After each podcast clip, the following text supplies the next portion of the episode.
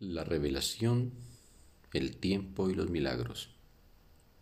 Capítulo 1, texto 2. La revelación produce una suspensión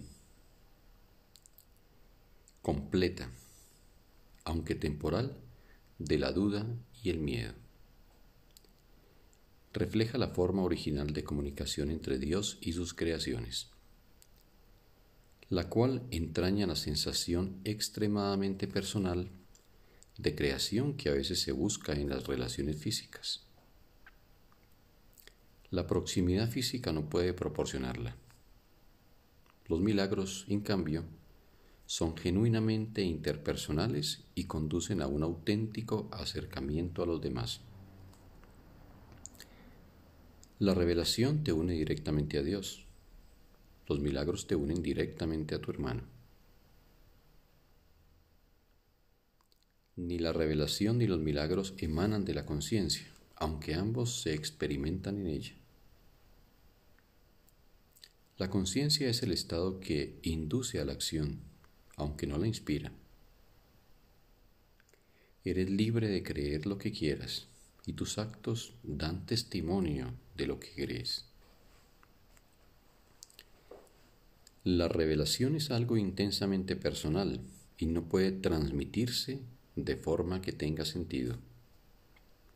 De ahí que cualquier intento de escribirla con palabras sea inútil.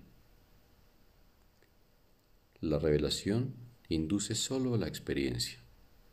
Los milagros, por otra parte, inducen a la acción por ahora resultan más útiles debido a su naturaleza interpersonal. En esta fase del aprendizaje, obrar milagros es importante porque no se te puede forzar a que te liberes del miedo. La revelación es literalmente inefable porque es una experiencia de amor inefable. La reverencia se debe reservar solo para la revelación a la que se puede aplicar perfecta y correctamente. No es una reacción apropiada hacia los milagros porque un estado de reverencia es un estado de veneración, lo cual implica que uno de rango inferior se encuentra ante su creador. Tú eres uno de rango inferior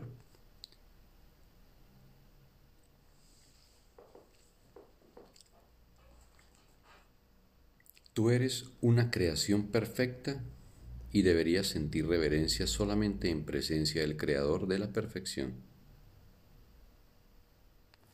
El milagro es, por lo tanto, un gesto de amor entre iguales. Los que son iguales no deben sentir reverencia los unos por los otros, pues la reverencia implica desigualdad. Por consiguiente, no es una reacción apropiada hacia mí, un hermano mayor merece respeto por su mayor experiencia y obediencia por su mayor sabiduría.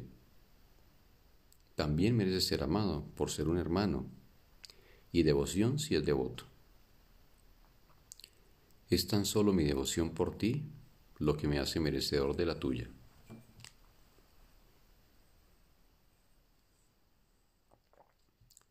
No hay nada con respecto a mí que tú no puedas alcanzar. No tengo nada que no proceda de Dios. La diferencia entre nosotros por ahora estriba en que yo no tengo nada más. Esto me coloca en un estado que en ti es solo latente. Nadie viene al Padre sino por mí no significa que yo esté en modo alguno separado de ti o que sea diferente, excepto en el tiempo. Y el tiempo no existe realmente. La afirmación tiene más sentido desde el punto de vista de un eje vertical que de un horizontal. Tú estás debajo de mí y yo estoy debajo de Dios. En el proceso de ascensión, yo estoy más arriba porque sin mí la distancia entre Dios y el hombre sería demasiado grande para que tú la pudieses salvar. Yo salvo esa distancia por ser tu hermano mayor, por un lado, y por el otro, por ser un hijo de Dios. La devoción que les profeso a mis hermanos es lo que me ha puesto a cargo de la filiación, que completo porque formo parte de ella. Tal vez esto parezca contradecir la afirmación yo y el Padre somos uno. Pero esa afirmación consta de dos partes en reconocimiento de la mayor grandeza del Padre. Las revelaciones son indirectamente inspiradas por mí, debido a mi proximidad al Espíritu Santo, y a que me mantengo alerta para cuando mis hermanos estén listos para recibir la revelación. De esta manera, puedo obtener para ellos más de lo que ellos podrían obtener para sí mismos. El Espíritu Santo es el mediador entre la comunicación superior y la inferior y mantiene abierto para la revelación el canal directo de Dios hacia ti. La revelación no es recíproca, procede de Dios hacia ti, pero no de ti hacia Dios. El milagro reduce al mínimo la necesidad del tiempo. En el plano longitudinal u horizontal, el reconocimiento de la igualdad de los miembros de la filiación parece requerir un tiempo casi interminable.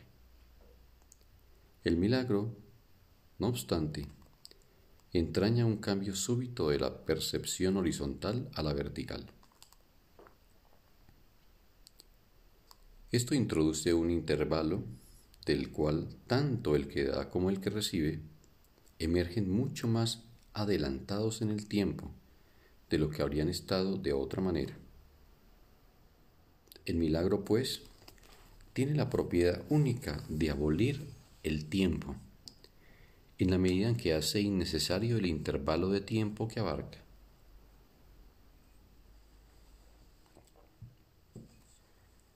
No existe relación alguna entre el tiempo que un milagro tarda en llevarse a cabo y el tiempo que abarca. El milagro sustituye a un aprendizaje que podría haber durado miles de años. Lo hace en virtud del reconocimiento implícito de la perfecta igualdad que existe entre el que da y el que recibe,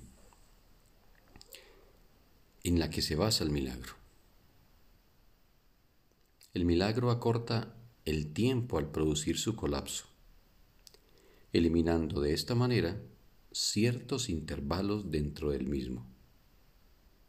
Hace esto, no obstante, dentro de la secuencia temporal más amplia. Bendito día para todos.